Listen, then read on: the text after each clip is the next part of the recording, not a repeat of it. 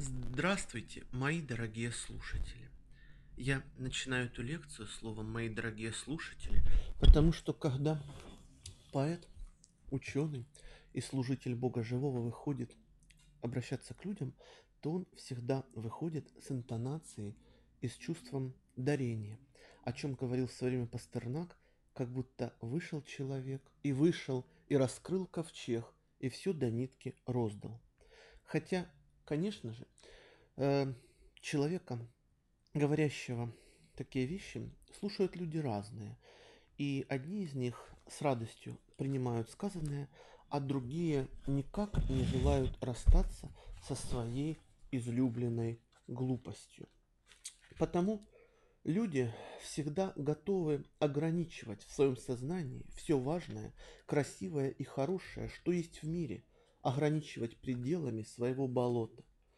И они, люди, очень часто от цветущей сложности мира, от тонкости, поэтичности и красоты защищаются в своей непроходимой тупостью. Когда таким а, такие ослы слышат о том, что они ослы, то они, конечно же, приходят в ярость, о чем мы можем э, э, прочитать э, намеки и у Гомера, и у Гесиода, и у библейских пророков, которые никогда не стеснялись называть идиотов идиотами, завистников завистниками, умников умниками, недоделков недоделками. Обращаюсь к словам Евангелия от Луки, глава 4. Послушайте, что говорит сам основатель Вселенной. И сказал, истинно говорю вам, никакой пророк не принимается в своем отечестве. Поистине говорю вам, много вдов было в Израиле в одни Илии, когда заключено было небо три года и шесть месяцев, так что сделался большой голод по всей земле, и ни к одной из них не был послан Илья, а только ко вдове в Сарепту Сидонскую. Много также было прокаженных в Израиле при пророке Елисее, и ни один из них не очистился, кроме Ниемана, сириянина. Если вы будете читать э, оригинальный текст на греческом, то там э, слово сириянин более коротко написано просто сириец. Ну, в том смысле, что он совершенно не знал о Боге, а был язычником. Да, этот Неиман, военачальник древний. Продолжаю. Услышав это, все в синагоге исполнились ярости. А ну-ка, представьте себе, да, вдруг заходит проповедник и говорит, э, что язычники прекраснее и мудрее и ближе к Богу, чем вы, которые должны были бы быть э, учителями мира. И встав, выгнали его вон из города и повели на вершину горы, на которой город их был построен, чтобы сбросить его. Но он, пройдя посреди них, удалился. Точно так, когда люди малого разумения и малого понимания, когда люди, не желающие расти, слышат высокие слова, зовущие их в свет и красоту, они тоже хотят такого человека сбросить, свергнуть, как-нибудь удалить от себя. По этой причине Христос признаком своих учеников называет «изгонят вас из синагог». То есть изгонят из храмов. Каждый раз, когда человека выгоняют из храма, то мы можем практически наверняка знать, что это человек отличный, замечательный, лучший, чем те, которые в храме остались и которые его изгнали. То же самое, как, допустим, да, когда за человеком идут по дороге собаки, то хоть это нищий, хоть это бездомный, да, хоть это какой-то бродяга, умные понимают, мудрецы понимают, что перед ними хороший человек.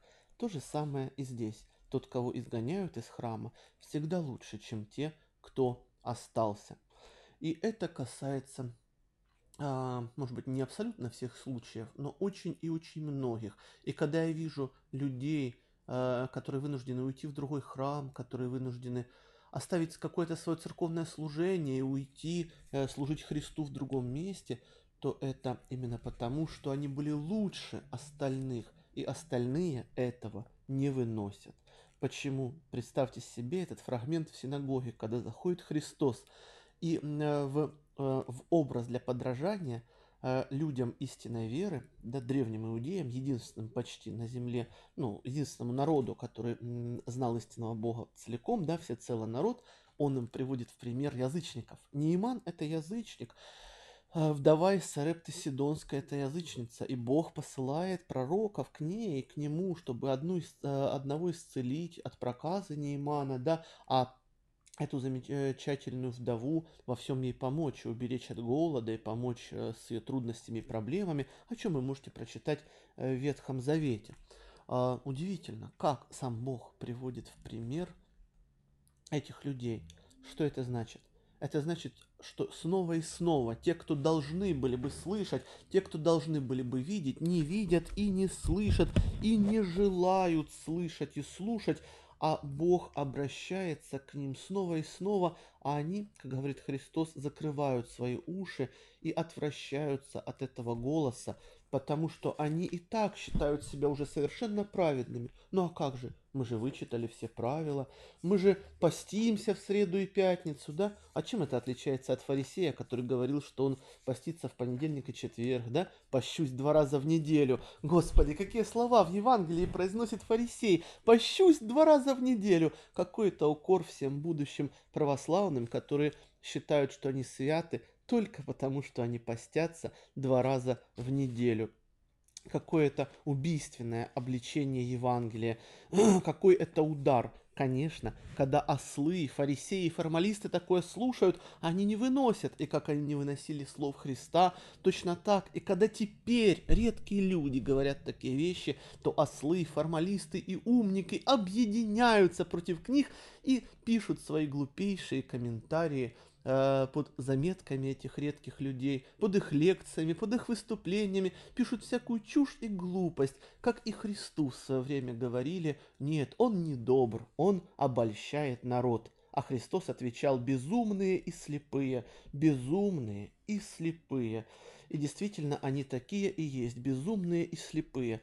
Э, приведу вам несколько строк Евангелия от Матфея. «Горе вам, книжники и фарисеи, лицемеры, что даете десятину смяты, аниса и тмина, и оставили важнейшее в законе – суд, милость и веру. Сие надлежало делать и того не оставлять. Вожди слепые, отцеживающие комара, а верблюда поглощающие. Что такое отсаживающий комара? Это вот, понимаете, постоянно смотреть, а нет ли случайно в, этом, в этих макаронах э, какого-нибудь сливочного масла, а не читает ли мой ребенок страшные и скверные сказки про Гарри Поттера?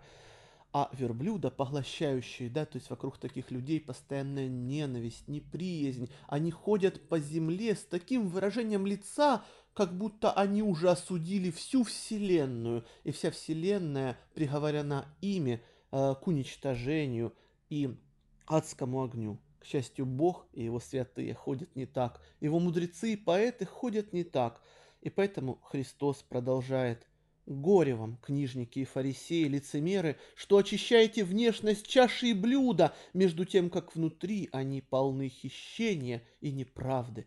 Фарисей слепой, очисти прежде внутренность чаши и блюда, чтоб чиста была внешность их. Горе вам, книжники и фарисеи, лицемеры, что уподобляетесь окрашенным гробам, которые снаружи кажутся красивыми, а внутри полны костей мертвых и всякой нечистоты. Представьте себе эти слова, мои дорогие, костей мертвых и всякой нечистоты. Вот как Бог видит других людей. И когда поэт Господин говорит такие вещи, говорит о тех, кого он видит в храмах, в людском обществе, вокруг себя, то многие начинают выть и ныть. Да как же так? Да почему же? Да как же можно? Да это же Христос так говорил. Нет, мои дорогие, так говорил не только Христос. Он задал эту традицию, чтобы мы все теперь честно, искренне и непредвзято называли зло злом, а добро добром. И никогда, никогда не изменяли этому именованию, потому что изменить ему – это изменить важнейшее, что существует в мире, что существует на земле, ради чего вообще все это существует. А как же иначе, если мы не называем зло злом, а добро добром, то мы, по сути, и не живем. Мы, по сути, и не живем, потому что тот, кто не видит, тот, кто не видит, тот и не может быть настоящим, тем более, когда он не видит, когда ему уже это показывают и открывают, и говорят, вот смотри, вот смотри, вот зло, а вот добро, а он а-ня-ня, а-ня-ня, ахахах, ахахах, ах, пост в среду и пятницу. Так что же, мои дорогие, неужели получается, что мы оказываемся христианами только потому, что постимся в среду и пятницу? Не чудовищная ли это насмешка над верой выражать э, знание о Боге, которое заявляют христиане, православные, что они это знают, выражать это какими-то абсолютно внешними по отношению к сути вещами, если сам Бог на последнем суде спрашивает людей только о их доброте, только о том, кого они утешили, кого обрадовали, что для кого сотворили доброго и хорошего, и ничего другого он у них не спрашивает. Смотрите, как говорит об этом пророк Михей, ведь пророк Михей не Христос, но он пророк. И все мы должны были быть пророками Господними, хотя бы в том, чтобы называть зло злом и добро добром. Как говорит об этом святой Николай Сербский, если ты будешь предрекать зло злу и добро добру, ты будешь настоящим пророком Господним. Итак, пророк Михей, третья глава, Ветхий Завет. «И сказал я, слушайте, главы Иакова и князья дома Израилева, не вам ли должно знать правду? А вы ненавидите доброе, вы любите злое, сдираете с них кожу и плоть с костей их, едите плоть народа моего, и сдираете с них кожу их, а кости их ломаете и дробите, как бы в горшок, и плоть, как бы в котел. И будут они взывать Господу, но Он не услышит их и сокроет лицо свое от них на то время, когда они злодействуют. Так говорит Господь на пророков, вводящих в заблуждение народ мой, который грызут зубами своими и проповедуют мир, а кто ничего не кладет им в рот, против того объявляют войну. Потому ночь будет вам вместо видения, и тьма вместо предвещений. Зайдет солнце, и потемнеет день над вами. Это говорит пророк Михей о священниках, о священниках Ветхого Завета, о том, какими эти люди ходят посреди Божьего народа, посреди тех, кто желает утешения, но его нигде, нигде не находит. Э, и не о том ли говорит э, и пророк Исаия. Смотрите, первая глава. Ее э, нередко советуют читать в посту. Ну, никто не читает, потому что Библию к сожалению, православные не открывают, а берут только, чтобы стереть с нее пыль с полки и положить на место. Поэтому Андрей Канонос совершенно гениально замечает, что э, сектанты, протестанты э, великолепно знают Библию, а православные нет. Хотя уж кому, казалось бы, знать, как не православным. Вот то же самое, о чем говорит и Христос, не правда ли, мои дорогие? Андрей Канонос тоже не Христос и не пророк, но как верно он замечает, что Э, э, православных здесь могут укорить даже сектанты, даже сектанты, потому что сектанты, не имея верного знания, тем не менее любят Слово Господне, а православные только стирают пыль с полочки. Да и то, если они не так в кавычках аскетичны, что еще способны убирать в своих квартирах, потому что помните, как в 90-е годы, да, считалось, что чем ты более грязный, чем ты более вонючий, чем ты более неприглядный, тем ты более духовный. И даже были такие а, вот, ну, вот соревнования по этому поводу в определенном роде. Помните, допустим, когда а, как, как в 90-е годы, в 2000-е, да, как понимали, что перед э, вами э, такой очень-очень-очень православная девушка. Она одевалась и выглядела так, чтобы вызывать отвращение у мужчин. Это было общеизвестно, да? Вот эти вот нелепые рюкзаки, ботинки на э, какие-то кроссовки на литой резине, бесформенная серая юбка, бесформенная какая-то уродливая э, кофта. Одна моя студентка, человек хороший, недавно ушла э, в секту, ну, ушла она просто потому, что у нее личные травмы и драма не из богословских моментов, а просто потому, что она человек очень несчастный, а там ей оказали хотя бы видимую какую-то приязнь, и она еще пока не понимает, что все это, конечно же, э, та же самая форма э, равнодушия, просто в другом виде, но сейчас и кажется, что это имеет хоть какое-то значение, что она хоть кому-то нужна, потому что в храме к ней вообще никто, конечно, не подходил. И вот, знаете, она недавно опубликовала в Инстаграме заметку, что как же я могла ходить в этом уродстве, как я могла ходить в этой серой кошмарной юбке, как я могла ходить в этом уродливом, э, да, гадкой какой-то кофте, почему я вообще это делала, почему я вообще это делала, почему я слушала тех, кто говорит мне, что девушка должна выглядеть именно так. Мои дорогие, мои золотые, да разве же девушка должна выглядеть так? Да разве уродством внешне на, наигранным выражается православие и глубина веры девушки? Конечно, нет. А как же э, э, святые царские мученики? А как же княгиня Елизавета? А как же э, те князья и княжны, которых мы чтим как святых? И, и русских, и английских, и шотландских, и гальских, и германских как красиво они одевались, и они вовсе не выражали свою, а, скажем так, веру тем, что они одеваются э, как какие-то бездомные и глупые люди. А, потому что я видел это нередко. Девушка может и самую современную одежду носить а, в ореоле такой чистоты и красоты, такого внутреннего сияния, что эта одежда будет только подчеркивать ту красоту, которую дал ей сам Бог. Пример Одри Хепберн, э, знаменитый известный пример. Уж кто одевался красиво, уж кто был изыскан. Но посмотрите, как она всюду чиста, как она всюду прекрасна, как она всюду одеждой подчеркивает божественное достояние личности, каковым оно и должно быть.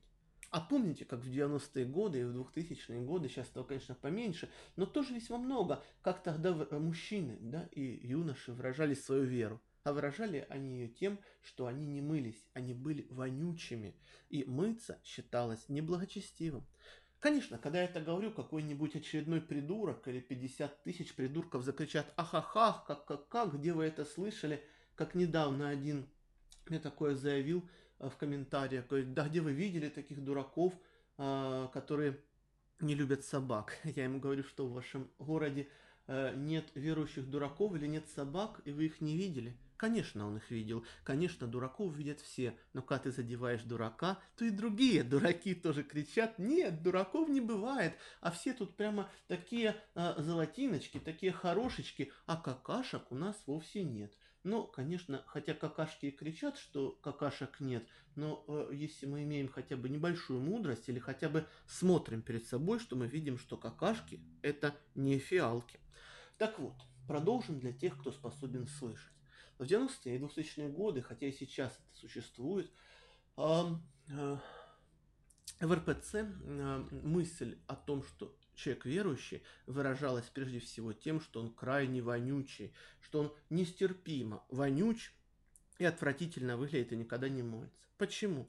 По причине все той же карикатуры на святых. Почитайте об этом Анатолия Наймана, его книгу «Трагический конец э, прекрасных, э, несчастных поколений», где он пишет о том, как это все происходило в РПЦ в течение э, втор- всей второй половины 20 века. Э, людям, люди ведь не знали о том, какими должны быть святые, да, они не слышали, э, по сути дела, об Антонии Сурожском, Сафронии Сахарове, Паисии Афонском, да, они не слышали об этих прекрасных людях, а те святые старцы, которые были здесь, а, вот, они были, ну, скажем так, малоизвестны, и э, они все были в очень трагичных условиях, и им некогда было многие вещи просто говорить, э, потому что народ шел к ним крайне несчастный. И вот, понимаете, людям казалось, что православный должен быть каким-то совершенным уродом, совершенным уродом, который не моется, потому что некоторые отшельники на Афоне, святые, действительно не моются. Да-да-да, так и есть. Но это же отшельники на Афоне, это же святые люди, которые избрали для себя такой путь по определенным причинам. Как это избрал, допустим, Гераклит, который не мылся. Но, мои дорогие, Пусть человек станет сначала Гераклитом или святым Афона, а потом уже время от времени делает такие вещи. Почему, допустим, когда Нина Павлова, автор знаменитой в свое время книги «Пасха красная», приехала а, в Псково-Печерский монастырь, то она говорит, я вся была обряжена в черное. Все черное, с головы до ног. Э, черная юбка, да, вот это черный платок в нахмурку, э, четкий до земли, которыми убить можно, да, и злая, как собака, да, такой классический пример православной женщины э, в РПЦ. Вот сейчас, конечно, повторюсь, этого меньше но это все равно есть. Это считается, воспринимается образцом веры, к сожалению. А э, красота девушки, вот, богоданная красота воспринимается как что-то такое, что ай-яй-яй, не надо, не надо, э, как же можно, соблазн и все такое. Между тем, красоту дал девушке Бог. И, как говорит Феофан Затворник, э, э, э Христос запрещает смотреть на девушку с похотью, а с добрым чувством и приязнью не запрещает. И дальше он продолжая говорит, Феофан Затворник, мои дорогие, говорит, что э, чувство приязни, чувство симпатии к противоположным полам в, друг другом вложено Богом, и о нем нет плохого, плохое там, говорит Феофан, где начинается похоть. А когда мы видим прекрасную Одри Хэбберн, когда мы видим несравненную Лив Тайлер, когда мы видим э, Лариоль Великолепную, как же нам не поразиться той красоте, которую дает Бог роду женскому, делая их похожими на эльфов, на королев, на принцесс, на тех удивительных и несравненных ангелов, о которых, допустим, Дмитрий Ростовский говорил, что дай девушке крылья, и будет ангел, отними у ангела крылья, и будет девушка. О чем он здесь говорит? Неужели он не любуется девушками? Любуется но он отсекает от себя похоть, отсекает от себя злые чувства, жажду обладать, страсти, желание владеть, желание командовать. И поэтому Дмитрий Ростовский смотрит на девушку с правильными, с верными чувствами, восхищаясь тем, что она прекрасна, и не допуская того, что в отношениях между людьми вообще быть не должно. Я имею в виду всякую злую мысль и страсть. Итак, продолжим. Нина Павлова идет во всем таком черном и страшном по Псково-Печерскому монастырю и думает, что вот, я теперь самая настоящая христианка, самая замечательная, потому что я вся в черном и вызываю отвращение у мужчин. Вдруг неожиданно выходит келейник от известного э, старца, э, Э, из Псково-Печерского монастыря, вы помните, там жило одновременно много старцев, и вот выходит келейник и говорит, что старец просит вас, пожалуйста, не надевайте черное, не надевайте черное. Потрясающе, да? Кто это говорит? Это говорит человек святой. Почему он так говорит? Потому что, мои дорогие, вера не измеряется тем, что что-то человек одел, что он что-то не съел. Вера измеряется тем и только тем, что он превратил в праздник жизнь другого человека, и ничем другим она измерена быть не может. Посмотрите, как говорит об этом пророк Исаия. Это была очень древняя тема человечества, и еще Платонов, э, Платон, точнее Сократ, э, в записанном Платоном диалоге Алкивиад 2 пишет, как это волновало древних людей, что же нужно для Бога, что ему нужно. И помните, да, в этом диалоге Алкивиад 2 а, афиняне удивляются, почему мы больше всех других э, греческих городов приносим и жертв, и золотим рога быкам, и воздвигаем жертвенники больше, чем другие города, а лакедемоняне разбили нас в битве. Помните, да, что ответил им оракул, что Богу безразличны все эти жертвы, что он другого ищет. Чего же он ищет? Об этом говорил еще Сократ. Об этом говорят пророки Израиля. Итак, книга пророка Исаии, Ветхий Завет. Повторюсь, это ведь не скрытые тексты, не закрытые, не секретные. И любой, если бы он только имел хотя бы немного желания, хотя бы немного намерения что-то узнать, услышать, понять, он бы мог это все прочесть и приложить не к тем древним израильтянам, которые это слышали, а к своему собственному приходу. Помните эту знаменитую картинку, э, замечательную, когда, э, э, когда нарисованы два кота, один кот мрачный-мрачный, а другой радостный-радостный, и под, э, и под кот, мрачным котом написано, как все хотят, чтобы я выглядел на приходе, а и когда, как на прихожане, хотят выглядеть в пост, а под вторым, как выгляжу в пост я. Вот смотрите, что говорит об этом Исаия. Слушайте небеса и внимай земля, потому что Господь говорит. Я воспитал и возвысил сыновей, а они возмутились против меня. Вол знает властителя своего, и осел ясли господина своего, а Израиль не знает меня, народ мой не разумеет. Поразительно, как? Это же единственный богопочитающий народ э, в тогдашнем мире. Да, были отдельные люди, которые знали Бога, как Мелхиседек, Иов, да, как а, некоторые другие, а, были те, кто знали Бога частично, да, как Валаам, да, э, и не будем сейчас касаться всех персонажей древнего мира, но почему, почему народ мой меня не знает и не разумеет? Почему? Да потому что, как говорит Христос, помните, что они чтут меня устами, то есть языком, а сердце их далеко отстоит от меня, а сердце их, оно желает вот это вот автоматически назваться самыми лучшими, святее Бога, потому что, потому что я же пощусь два раза в неделю, да, и даю десятину с каких-то незначимых овощей. Ну как же так, дорогие? Ну неужели православный это тот, кто постится в среду и пятницу? Неужели этим выражается православие? Почему же Бог тогда на последнем суде, который он описывает в 25 главе от Матфея, почему он не спрашивает людей, как ты там постился, с маслом или без, соблюдал ли ты эту свою среду и пятницу? Нет там таких вопросов. Там совсем другие вопросы. Кому ты помог, кого ты порадовал, и в конечном итоге, сделал ли ты жизнь других праздником или нет. Итак, продолжаем пророка Исаию. Увы, народ грешный, народ обремененный беззакониями, племя злодеев, сыны погибельные. Это он говорит, Бог говорит единственному народу, который его знает. Сейчас бы да, это было обращено бы к православию. Да? К РПЦ. Оставили Господа, презрели святого Израиля, повернули назад. Во что вас бить еще, продолжающие свое упорство? Вся голова в язвах и все сердце исчахло. От подошвы ног до темени головы нет здорового места. Язвы, пятна, гноящиеся раны, неочищенные, не обмазанные, не смягченные елеем. Земля ваша опустошена, города ваши сожжены огнем, поля ваши в ваших глазах съедают чужие люди. Все опустело, как после разорения чужаками. И осталась дочь Сиона, как шатер в винограднике.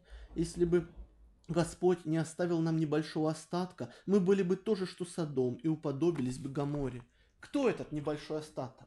Вы знаете, это, допустим, те люди, которых э, изгнали из храмов. Это те люди, которых изгнали со своих мест служения. Это те люди, которых окружающие христиане зовут дурачками. Посмотрите об этом прекрасный фильм с Одри «История монахини». О том, как монахиня, светлейшая, самая лучшая во всем монастыре, единственная знающая Бога, вынуждена уйти из этого монастыря, чтобы по-настоящему служить Богу делами милосердия, в то время как все вокруг буквально задалбывают ее этими словами смирения и послушания. Так было у католиков а, в середине 20 века.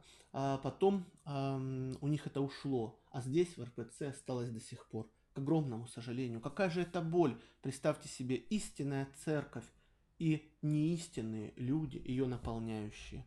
То же самое говорит и пророк Исаия. Посмотрите, то же самое, да, что истинный народ Божий, истинный Бог, а люди скверные. Смотрите дальше. Слушайте слово Господне, князья Содомские, внимайте закону Бога нашего, народ Гоморский. Кому он это говорит? Исаия это говорит Израилю. Он их называет князьями Содома и народом Гамора. Я думаю, что даже не читающие Библию православные в РПЦ знают, что такое Содом и Гамора. Эти слова на слуху. Оцените, да, как он их называет. Смотрите, что Бог говорит дальше. Здесь всюду мне с большой буквы. К чему мне множество жертв ваших, говорит Господь. Я присыщен всесожжениями овцов, и туком откормленного скота, и крови тельцов и агнцев, и козлов я не хочу. Когда вы приходите, являться пред лицо мое, кто требует от вас, чтобы вы топтали дворы мои? Не носите больше даров тщетных, курение отвратительно для меня. Да, сейчас бы сказали кождение, не правда ли? Курение и кождение – это все вещи одного порядка, и выросшие друг из друга. И так курение отвратительно для меня. То есть имеется в виду это самое кождение. Да перед чем угодно, перед иконами, перед святынями, перед мощами.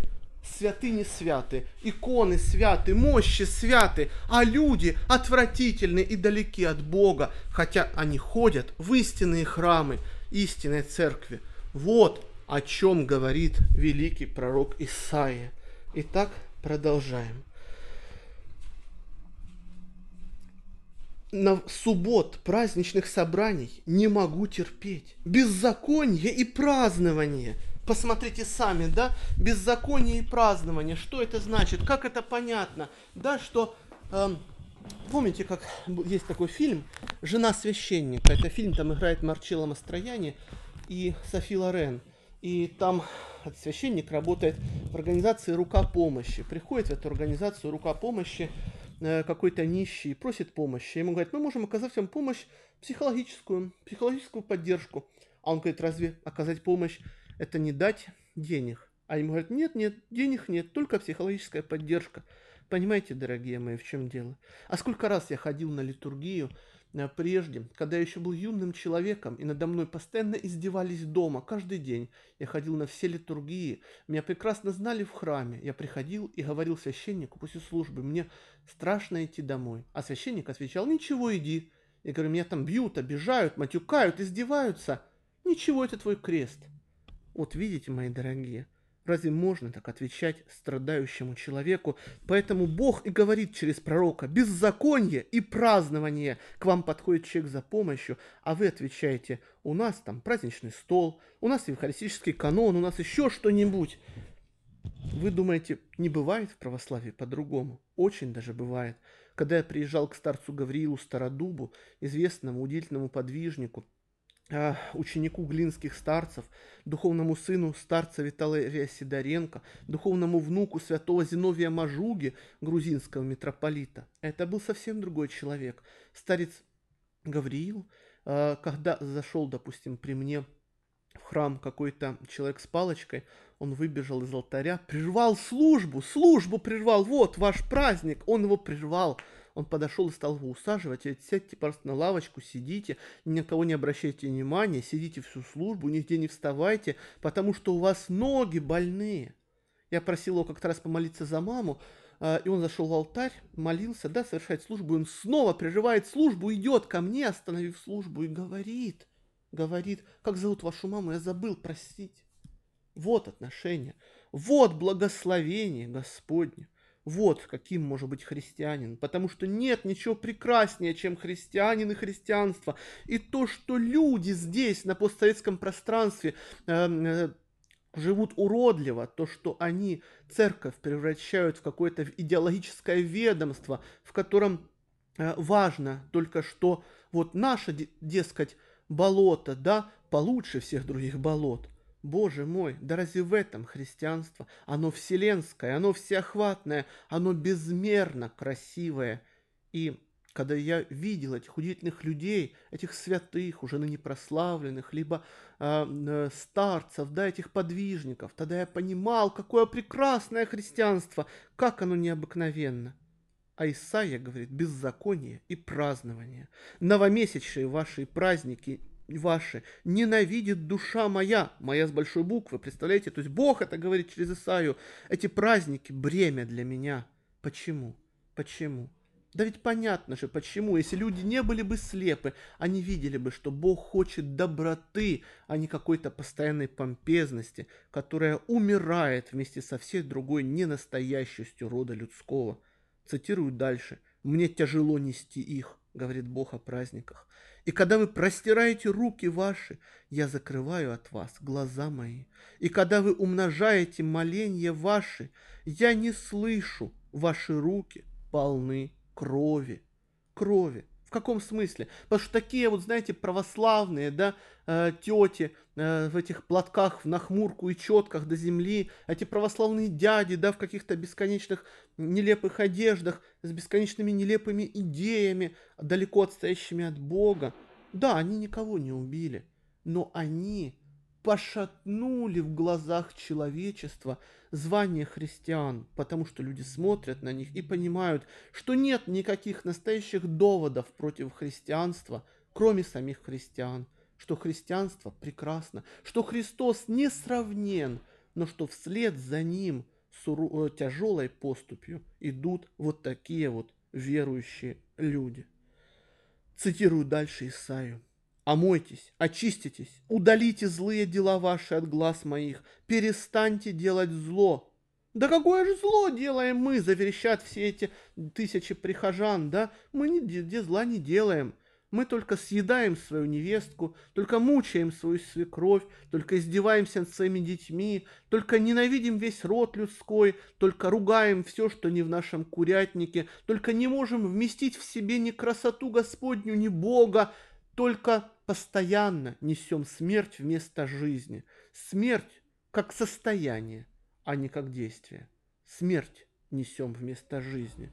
А так да, а так мы никакого зла не делаем, скажут все эти верующие люди. Дальше пророк Исаия. Научитесь делать добро, ищите правды, спасайте угнетенного, защищайте сироту, вступитесь за вдову. Слышите, что говорит Бог? Он не говорит им «поститесь в среду и пятницу» или на ветхозаветный манер в понедельник и четверг, да? Он не говорит им читайте такое-то правило, да, и столько-то кафизм, и то, и то. Он говорит им о пути доброты.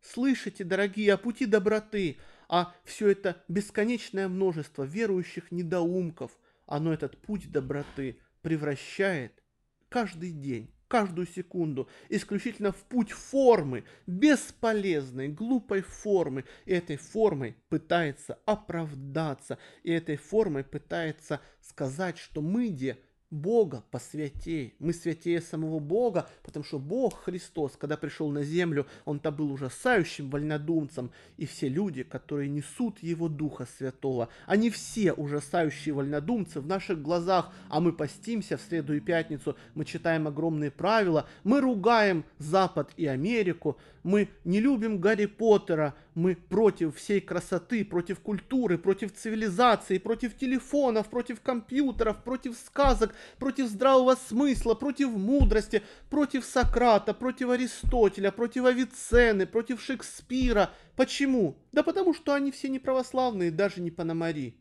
А Бог, как я уже читал вам четвертую главу от Луки, рассуждает иначе – и для него как раз вот эти вот неправославные Неиман, военачальник из Сирии, и неправославная вдова из Сарепты Сидонской, и те и другие были язычниками, да, они были по-настоящему прекрасны, потому что они были созвучны с Богом. В чем созвучны? возможности удивляться, возможности благодарить, возможности преклонить колено перед высшим себя. Да, они не все знали верно, они многого не знали об истине, они, но они несли в себе очень много от этой истины не на уровне знания, а на уровне чувства сердца, потому что они были похожими на Бога. И в этом все дело. И пока человек не становится похожим на Бога, он не становится еще никем, он всего лишь неожившая статуя, да к тому же и не слишком красивая. Продолжаю. «Тогда придите и рассудим, — говорит Господь, — если будут ваши грехи как багряные, как снег убелю, будут э, как красные, как пурпур, как волну убелю. Если захотите и послушаете, то будете вкушать благо земли. Если же отречетесь и будете упорствовать, то меч настигнет вас, ибо уста Господни говорят, как сделалась блудница и верная столица, исполненная правосудия. Правда обитала в ней, а теперь убийцы.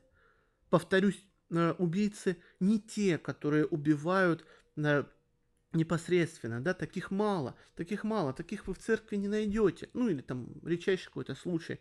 Убийцы жизни имеются в виду прежде всего те, которые убивают Бога и в себе, и в других. Помните строчки Евтушенко «И каждый могила ребенка, которым когда-то он был». На самом деле, конечно, не каждый, но среди верующих приходишь в храм и смотришь, да, каждый могила ребенка, которым когда-то он был. А те немногие сияющие люди, прекрасные, высокие, настоящие, которые всегда есть в церкви Христовой, их гонят из храмов, обижают, притесняют и называют дурачками и недоумками. Какой дурачок здесь сидит?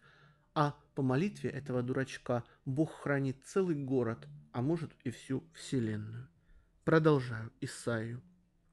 Серебро твое стало гарью, вино твое испорчено водой, князья твои, законопреступники и сообщники воров, все они любят подарки и готовятся, гоняются за мздой, не защищают сирот, и дело вдовы не доходит до них. Потому говорит Господь Саваоф, сильный Израилев, о, Удовлетворю я себя над противниками моими и отмщу врагам моим, и обращу на тебя руку мою, и как в щелочи очищу с тебя примесь, и отделю от тебя все свинцовое, и опять буду поставлять тебя судьей, как прежде и советников, как в начале, тогда будут говорить о тебе город правды, столица верная.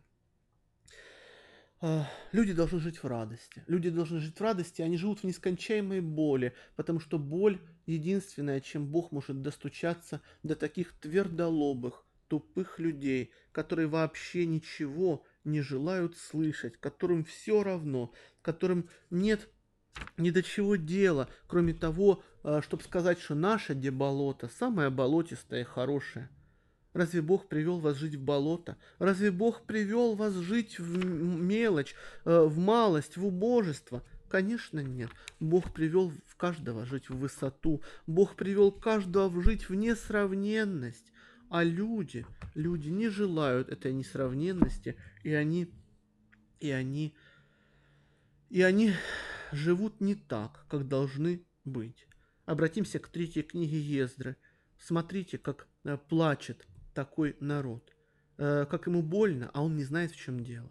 Неужели малобесие приключилось нам? Если ты оставишь нас, то лучше было бы нам сгореть, как сгорел Сион, ибо мы не лучше тех, которые умерли там. И плакали они с горьким воплем. Отвечая им, я сказал, «Надейся, Израиль, и не скорби дом Иакова, ибо помнит о вас Всевышний и крепкий, и не забыл вас в напасти. И я не оставил вас и не ушел от вас, но пришел на это место, чтобы помолиться о разоренном Сионе и просить милосердия уничиженной святыни вашей. Теперь идите каждый в свой дом, и я приду к вам после сих дней». Дорогие, в мире всегда есть много красоты. Этот мир полон красоты, но, к сожалению, люди живут э, в своем ложном людском обществе, как в темной башне, где-то на задворках Божьей Вселенной. И им кажется, что эта темная башня – это весь мир. А на самом деле они в башне, и они всегда могут выйти. Любую секунду они могут выйти каждую секунду. Семен Новый Богослов говорит, что всякий раз, когда мы хотим последовать Христу и Евангелию, у нас есть для этого все возможности и нет никаких препятствий. А, вот так, мои дорогие, нет никаких препятствий. Каждый раз, когда человек хочет выйти из темной башни, он выходит из нее. Дело в том, что люди принесли эту темную башню в храмы, Истина прекрасна, церковь свята, литургия совершенна, Евангелие великолепно, святые несравненны, но люди не хотят подражать им, потому что они не хотят расти.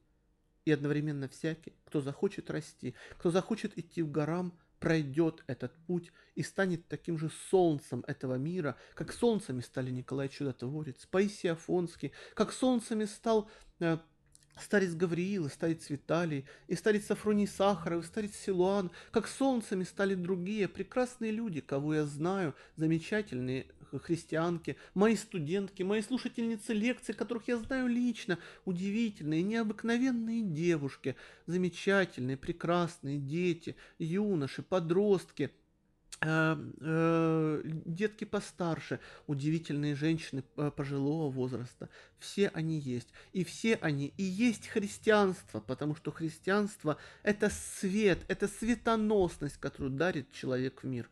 И такие люди всегда есть на свете. Они есть. Они существуют в городах. Их можно редко, но встретить в храмах. И они и являются славой этого мира, славой и честью этого мира – но вы должны знать, и это очень важно, что Бог каждого, каждого видит как дорогого, как каждого, кто э, видит как того, кто может расти, расти и встать во весь рост. И поэтому, если только человек подтянется ко Христу, как потянулась к нему девушка, у которой была болезнь кровотечения, то Христос исцелит этого человека от всякой неподлинности и ненастоящести, как исцелил он эту девушку, повернулся к ней, взял за руку и сказал «Дерзай, дочь, вера твоя спасла тебя».